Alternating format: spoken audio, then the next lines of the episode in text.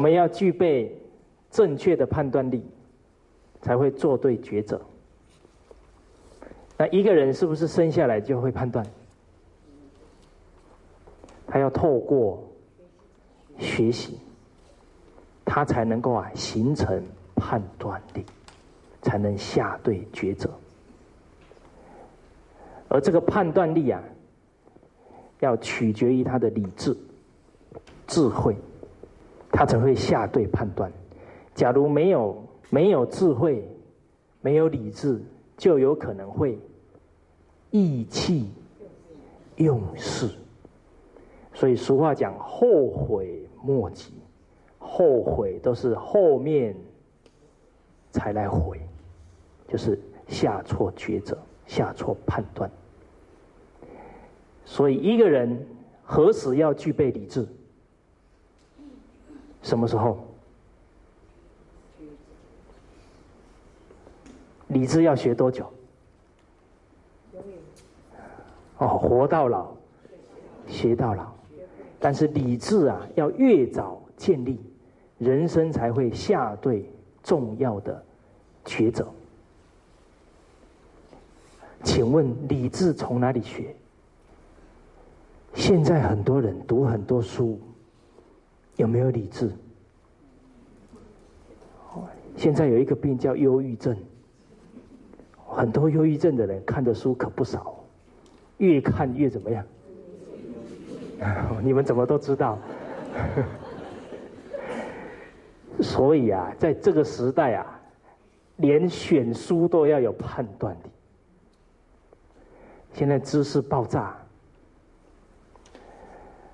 很多小孩看错书，看错书啊！有一个孩子去看，才五六岁去看心理学，本来都跟他的妈妈讲：“妈，我要一个弟弟。”都这样跟他妈妈讲哦。结果看完心理学的书呢，马上跟他妈妈说：“你不能生弟弟，因为假如你生了弟弟呢，你就会比较不爱我。”看书好不好？你今天出去可不能说蔡老师说看书不好哦，话要给他讲完，看对书才好，看错书啊，污染。诸位朋友，一杯清水，把一滴墨汁滴下去，时间才一秒。请问你要花多少秒才能回复到本来的清净状态？多少秒？可能十倍、百倍哦。所以孩子的思想，假如污染了，你要花更多倍的时间把它清出来。所以我常常。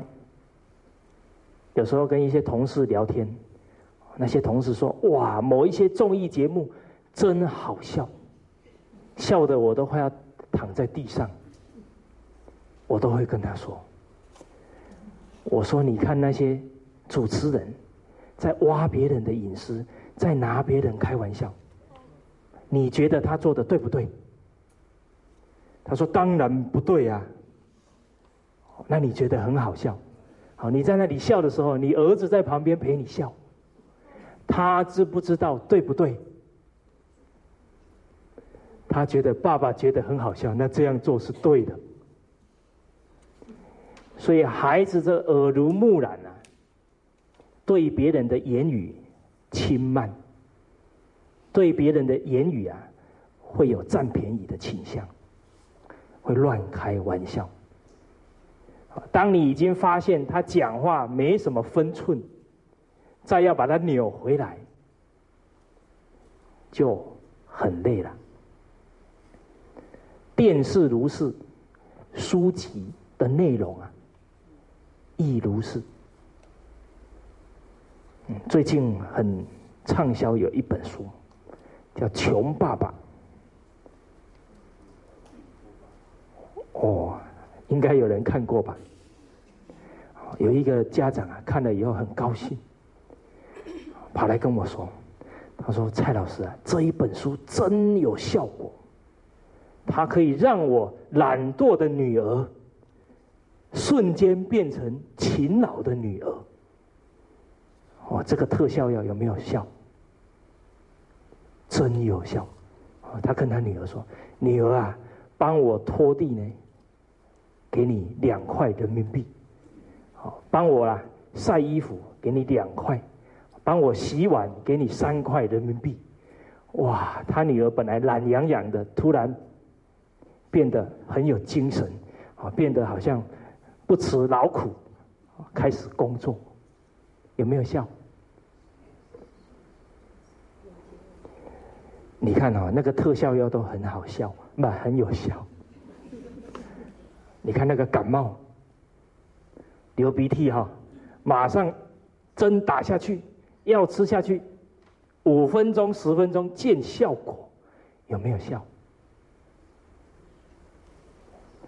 我们现代人哦，都很喜欢特效药，所以你看，为什么很多人？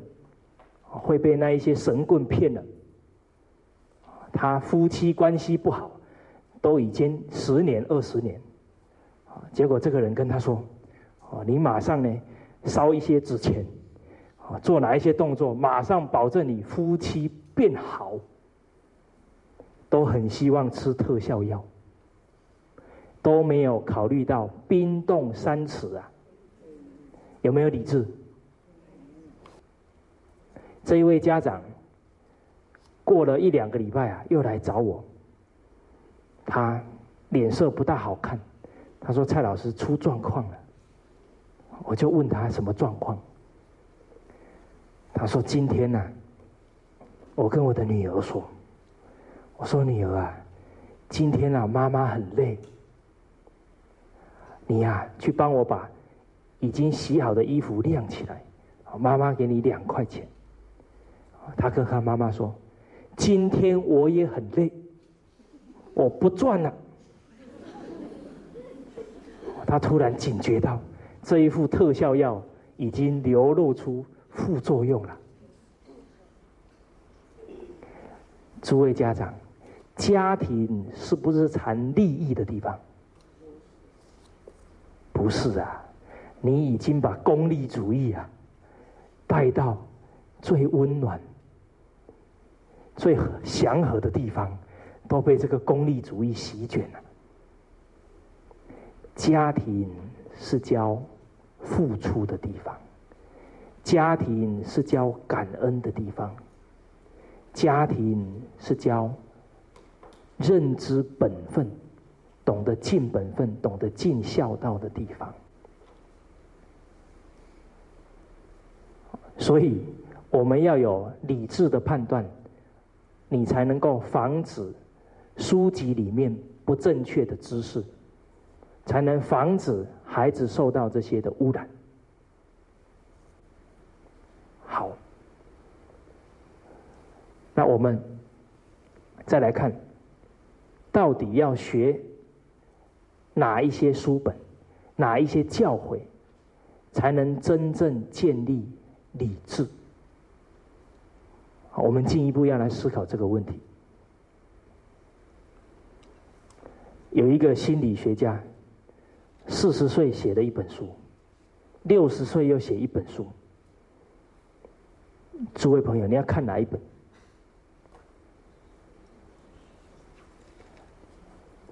哦，六十岁，为什么？经验丰富，呃，经验有分好经验跟坏经验呢？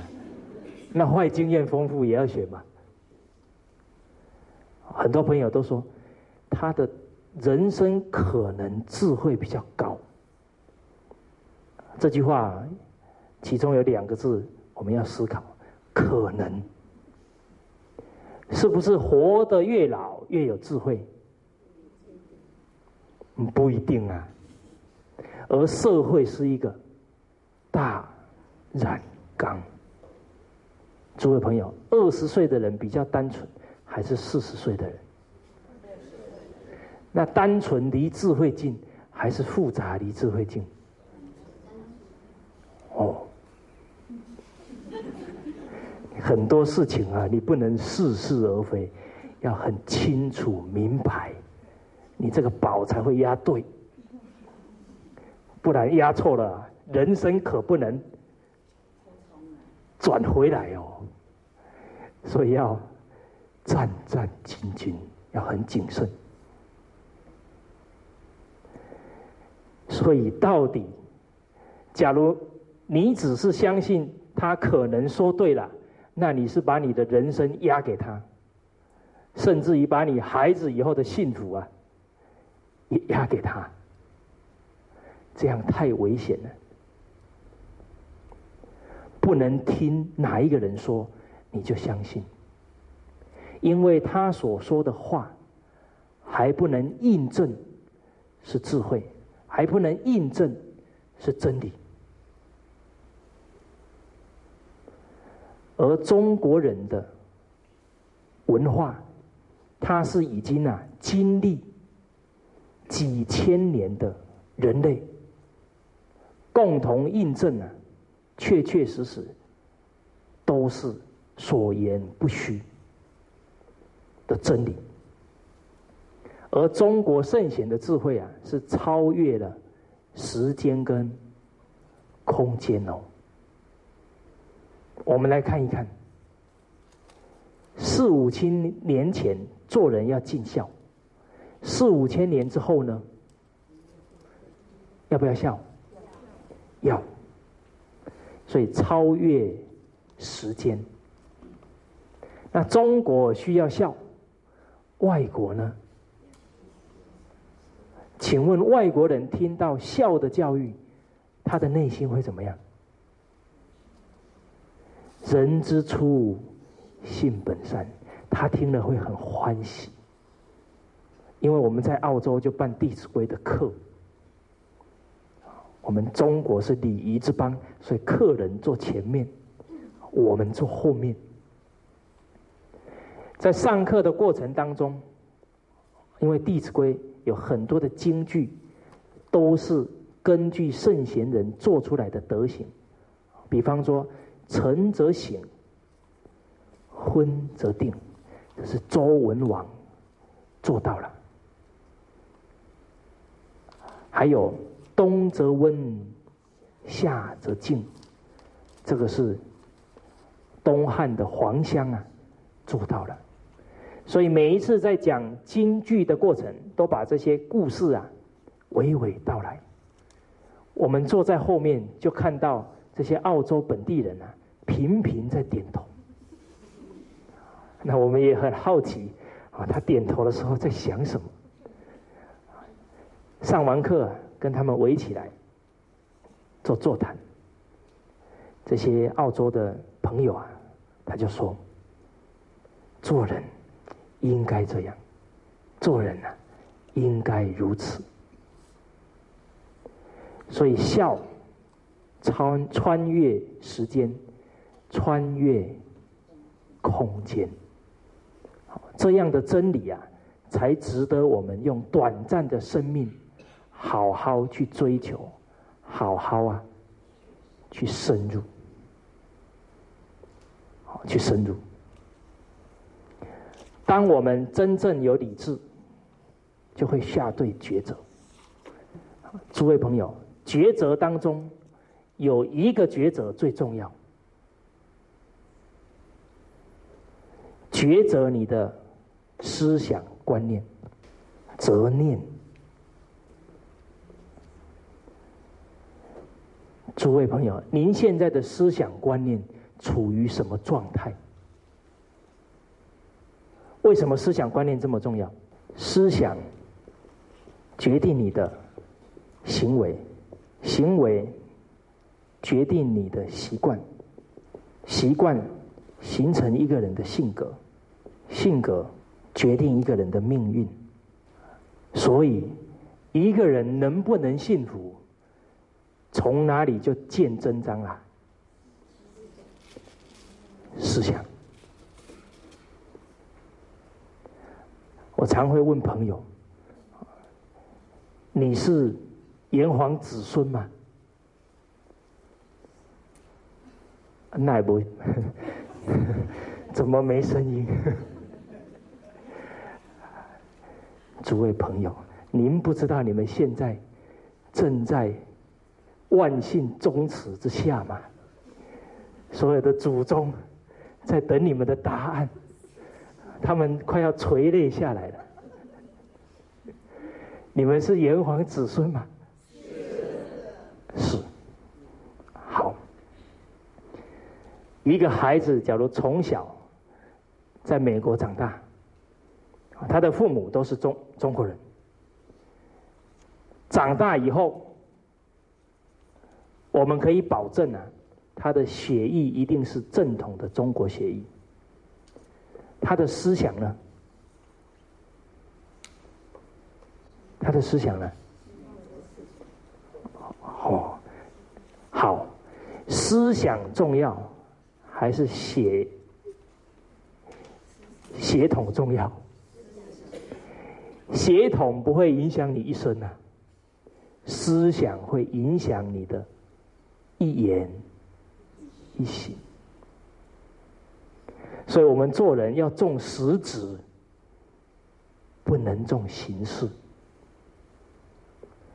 那我们现在来检验一下，我们的思想是炎黄子孙的思想，还是其他的思想？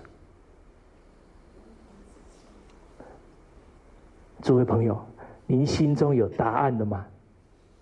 现在社会，我们明显看到人与人呐发生冲突。现在父子有没有冲突？有，打开报纸，很多情况，父子冲突，兄弟呢冲突了，很多的法院呢越盖越大，为什么？冲突变多了，他们处理不来，越开越大。夫妻呢，离婚率啊节节攀升，所以人跟人冲突，团体跟团体呢，我们看到很多的团体啊，互相攻击，互相。批判冲突了，国与国呢？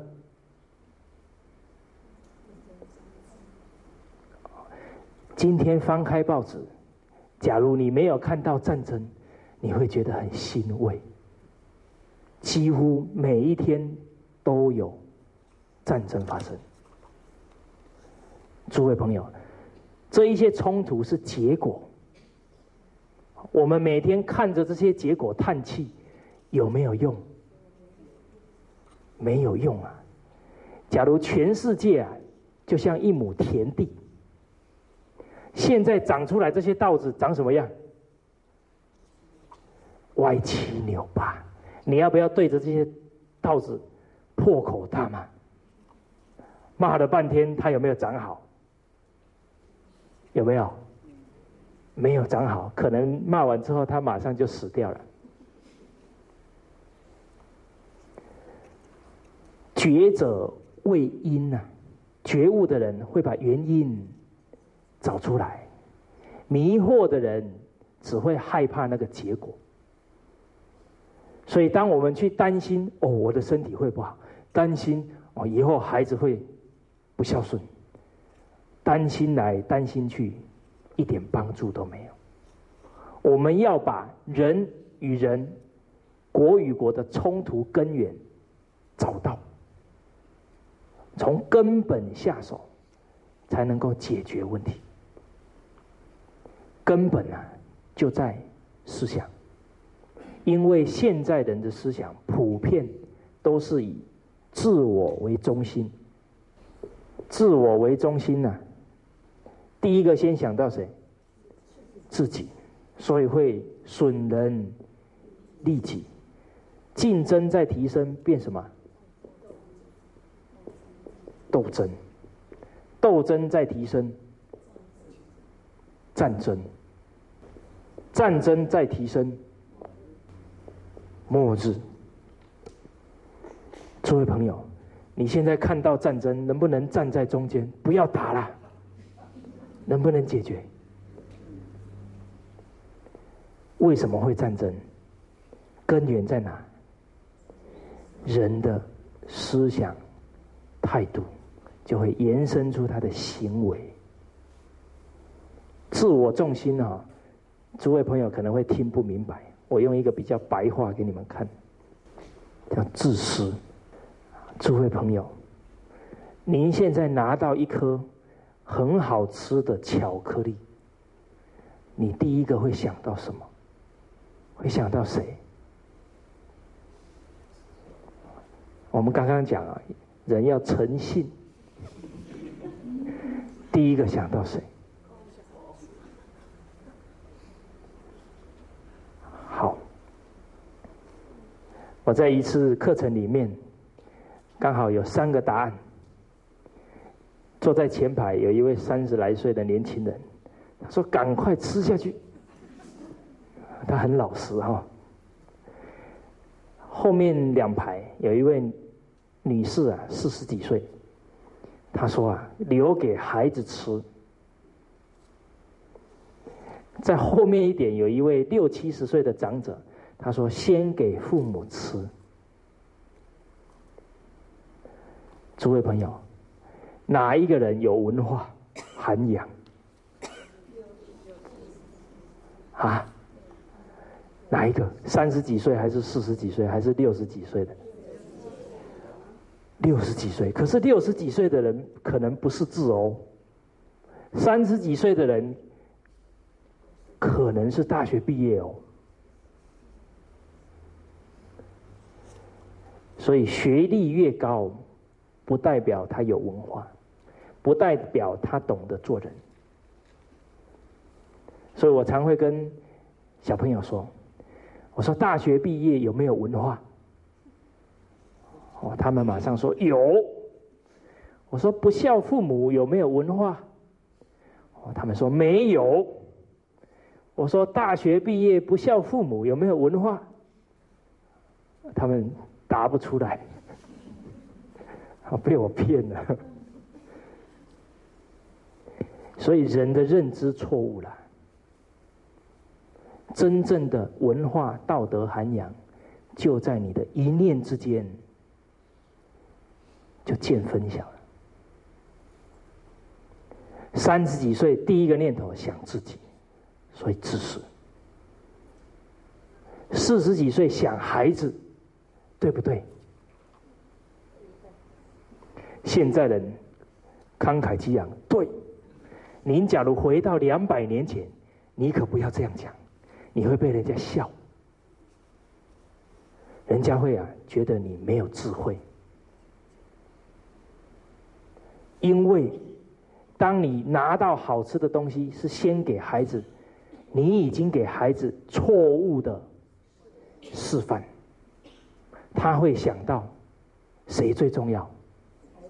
我最重要，你已经在长养他的什么？自私。但是你这一块巧克力，假如是拿给爷爷奶奶，这孩子在旁边看爷爷奶奶笑得这么灿烂，他会很感动。你中了他为人子之道，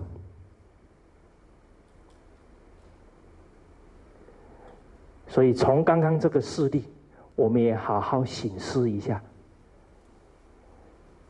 我们假如自私多，那这个不是炎黄子孙。自私多啊，是受到资本主义跟功利主义影响。诸位朋友，现在受功利主义影响的人占多少？这个数字哈还在继续增加。当中，诸位朋友，要不要继续增加？假如继续增加，这一些戏都会持续怎么样？继续上演，会不会停下来？不会。所以要根本解决，从哪里？从人的思想开始解决。我们常常在说啊，那战争哦，可能不到我身上，啊，末日啊，我也不一定看得到。很多人对末日的想法是什么？觉得可能是几颗核子弹炸了，地球毁了，叫末日。其实啊，俗话有有提到啊，生不如死啊，更痛苦。什么样的生活啊，会让人生不如死？诸位朋友有没有这种经验？看起来都没有，那你们都很有福报。很多人啊，孩子在外面每天为非作歹啊，这个家长每天怎么样？担心受怕，真的活得比死还痛苦。当道德都沦丧的时候，那是真正的末日到了。在大陆的四川。有一位十三岁的孩子煮饭给他爸爸吃，他爸爸吃完了就暴毙死了。家里很穷，没有钱验尸，所以就买了。过一阵子煮饭给他妈妈吃，他妈妈吃完也死了，也跟他父亲啊就一起安葬。他去跟父母祭拜，祭拜完很不耐烦，把那些饭菜啊赶快倒到垃圾桶。他的婶婶看了之后啊，心里起疙瘩，说：“这个孩子怎么对父母一点恭敬心都没有？”就这孩子走过来跟他婶婶说：“他说我爸爸妈妈是不是有买保险？”他婶婶听完，很警觉，赶快啊，报警处理。结果确实啊，是他亲手杀了父母，为了什么？那个保险费啊，才一万块人民币呀，不多啊，两条命都不见了，而这还不是普通的命啊。是他的父母，他为什么要拿保险费呢？因为要去买一只手机。诸位朋友，欲望的力量强不强？强啊！欲令自迷啊！所以你我们教孩子啊，是要长他的欲望。还是要长他的德行，那会差很多啊。假如你教导孩子是让他懂得孝道，懂得尽自己的本分，那他念书啊，是他一种责任。他念书觉得啊，要不让父母担心，这是长他的德行。假如他念书，你是说？今天考前三名，带你去吃麦当劳。上了初中，你说考前三名，给你一台数码相机。上了大学，哦，要考大学，你说你考上大学，给你一台电脑。当我们这样在引导孩子的时候，在长养他的什么？欲望，他没看到本分，他要的是他的欲望。所以有一个孩子考高中，考上了，就对他的父母讲：“他说爸爸妈妈，你们要替我买几件名牌的衣服。”他父母很纳闷，说：“为什么？”他说：“因为我考上高中。”你们啊，省了很多赞助费。因为他考上高中啊，所以他的父母不用再去帮他买一个高中念，所以他觉得他很有功劳，替父母省了这么多钱。所以呢，父母应该回馈他，帮他买几件衣服。他的父母听完之后，内心怎么样？哎，跟一些朋友的反应一样，指什么？摇头。但是啊，早知今日，为什么孩子有这种态度？用物质啊，在跟孩子互动，在教孩子，所以他物质化就会很自私。所以我们不希望道德沦丧，就应该啊，从自己开始做起。很多人都会觉得，现在啊，社会都变这样，我再怎么做，可能也怎么样，没有效果。很多人都会这样想，请问我们这样的念头啊，对家庭、对社会有没有帮助？没有啊，这样的想法理不理智？不理智。我们不要小看自己的力量。一个人的真诚心呐，真德行，能够唤醒身旁周遭人善良的本性。所以古代舜王大舜。他为人非常孝顺，好，他一个人很孝顺，修养很好。父母虽然对他很凶啊，但是他依然尽他的孝道，因为他知道亲憎我，孝方贤。跟父母可不是交易啊，不能说今天父母对我凶了，我就不对他好。我们是要时时刻刻。记住父母的养育之恩，要去回报，而不是去渴望父母要对我们好。因为啊，孝顺是一个人的本分事。所以，由于他有这样的态度，所以他那一份对父母的孝，改变了他的家人。所以，因为他修身，所以能够齐家。因为他的德行，让邻里乡党的人看了都很感动，都愿意啊效法他，甚至于是都希望啊做他的国人，所以他就齐家治国。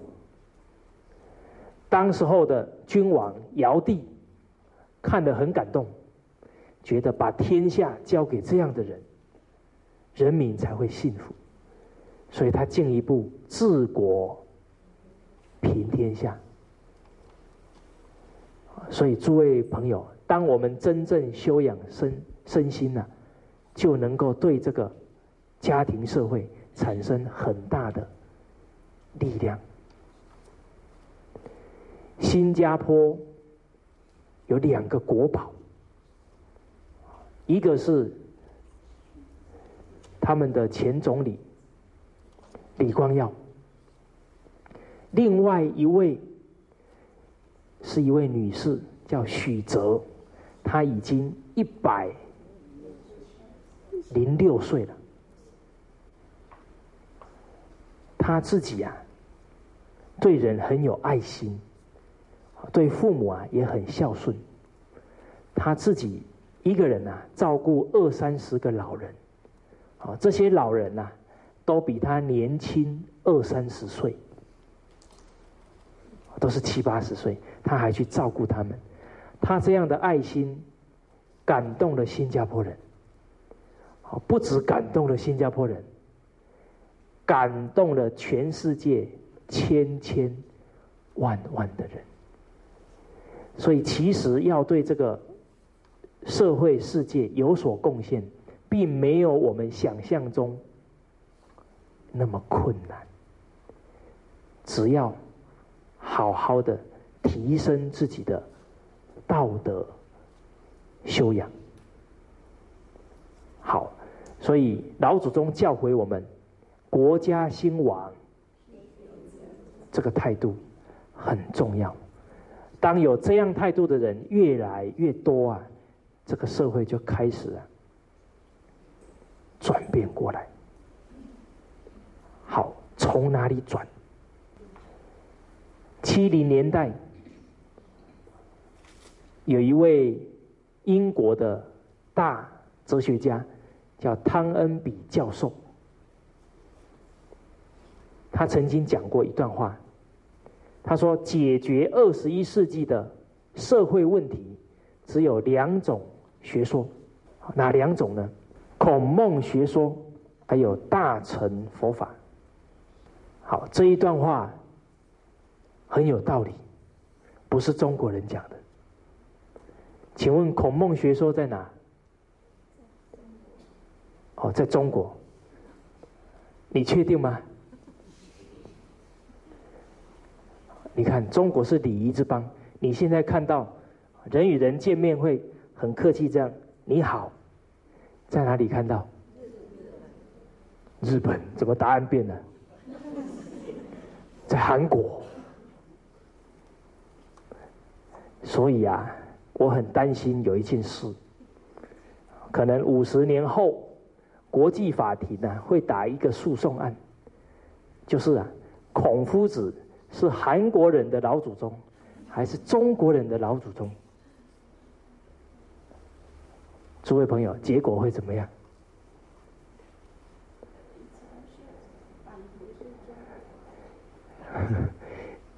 那个法官会说：“重实质，不重形式。”来，我们现在来看看韩国人例行孔夫子教诲，还是中国人？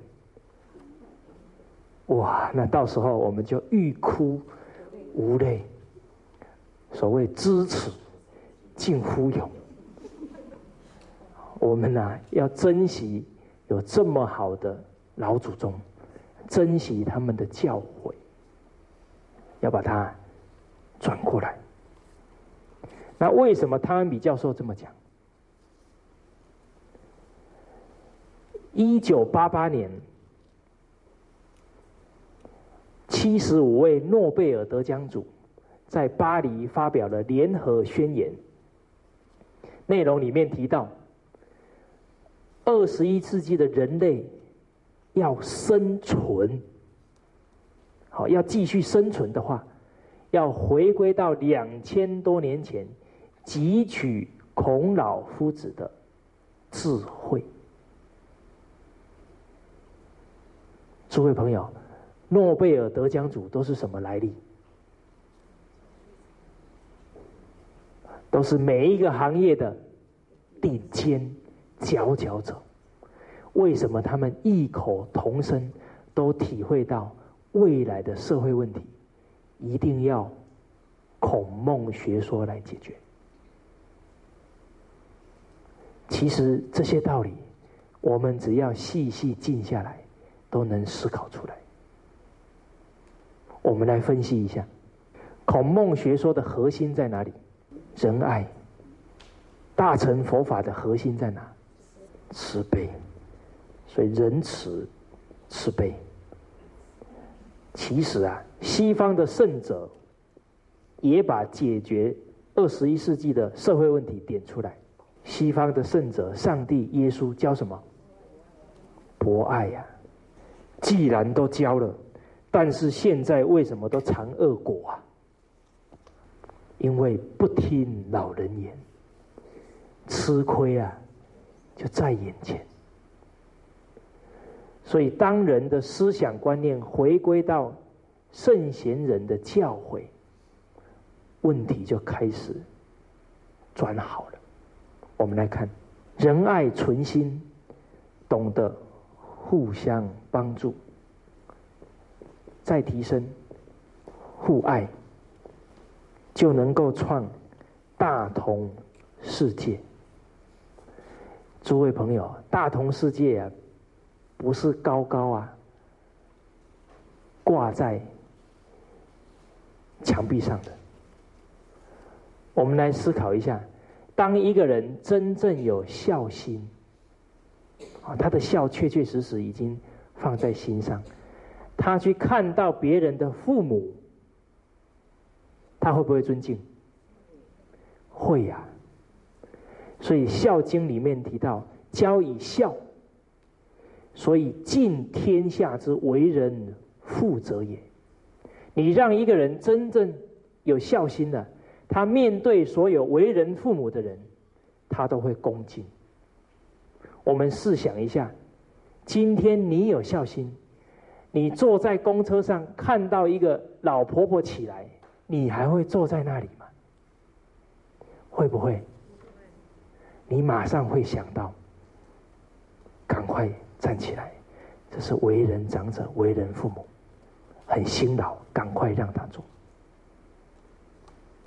当你看到这些长者，他走在路上，过马路很惊险，相信啊，他会马上自然而然去搀扶他。所以有这一份孝心、仁慈心的人。自然就会去帮助他人，爱护他人。所以，当我们都重视每一个人的德行，重视孩子的德行，整个社会啊，慢慢的就会呈现祥和之气。所以，其实末日还是大同世界，看起来很复杂。但是你抽丝剥茧，把它的来龙去脉啊找出来，根本在哪？就在一念之间，在一念之间。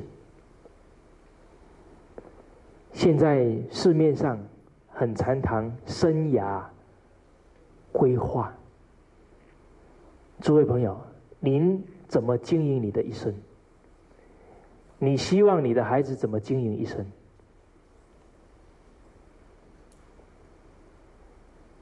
当孩子自私，当孩子注重物质享受，他会走出什么样的人生？我们来分析一下。小时候很快乐，要玩什么都给他玩，要吃什么都给他吃。反正嘛，顺着他的个性去发展，顺着个性，诸位朋友，顺着哪一个个性？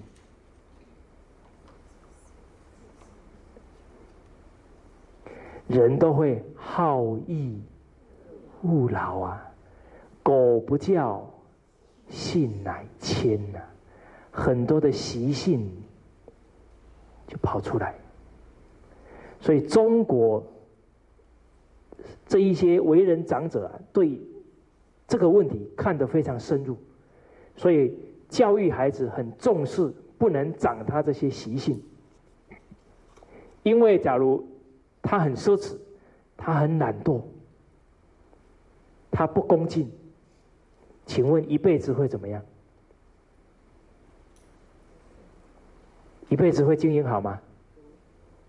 不会，但是这一些习惯一养成，要再把它导正回来，就很困难。所以由俭入奢易，由奢入俭难。所以你让他小时候哇很幸福快乐，要什么有什么。等到他花钱习惯了，很难改。所以我们来看看现在这些十一二十岁的年轻人，都还没有出社会，花钱比赚钱的人更凶。信用卡都办几张？这个我比较没有经验哈，你们给我一些资讯，办好几张。这一张刷爆了，再去办。以前的中国人是觉得欠人家钱很丢脸，现在啊，年轻人是想尽办法，先用再说。所以很多的年轻人还没有踏入社会，已经把他的社会信用破坏、糟蹋了。所以他很奢侈，一辈子要成为物质的。哦，你们怎么知道？真有智慧。所以他努力的目标不是为了要孝顺父母，不是为了要照顾妻儿，而是要满足他的物质欲望。其实人呐，一一天。要花的钱，吃饭呐、穿衣啊，多不多？不会很多啦。但是只要沾染上这种奢靡之气，就会挡不住诱惑。所以，因为要还钱，他就必须很努力，要去啊，击败别人，要去啊。在工作当中啊，可能会损人来利己，所以看到人都觉得是敌人，是对手，所以活得像战场。他老年呢，哦，他觉得，你看，我们都很羡慕西方有老人福利，很羡慕，但是我们要了解这些老人家。住在里面，虽然不愁吃穿，但是他的精神生活很贫乏。他们可能会觉得，刚好有一天孩子来看他，他会高兴好几天。告诉其他的朋友说：“我儿子还没有忘了我。”这一句话听起来。他觉得高兴，你觉得呢？心酸呢？中国人觉得真正的福报啊，在什么时候想？老年呢？假如老年精神生活这么匮乏，那这个人生你不会觉得很幸福的。好，那什么样的生涯规划？才是正确的。我们来看，假如一个孩子从小有仁爱之心，他已经啊在为自己积福培福。啊，所以从小要培福积福。年轻因为有德行有智慧，所以要造福。老年呐，福在晚年享。那才是真正的福。好，我们来看一下，为什么从小可以培福？你不要看他年纪这么小，哪会培什么福？俗话说啊，“福田心根”呐。当一个孩子从小，他念念啊。都会为人设想，都会替人着想，他这一颗心呐，已经在为他这一生培育出非常多的福田，而他有这样的态度，学的东西呀，他一定会奉献社会，造福，晚年铁定享福。那我们今天的课呢，就先上到这边，好，谢谢大家。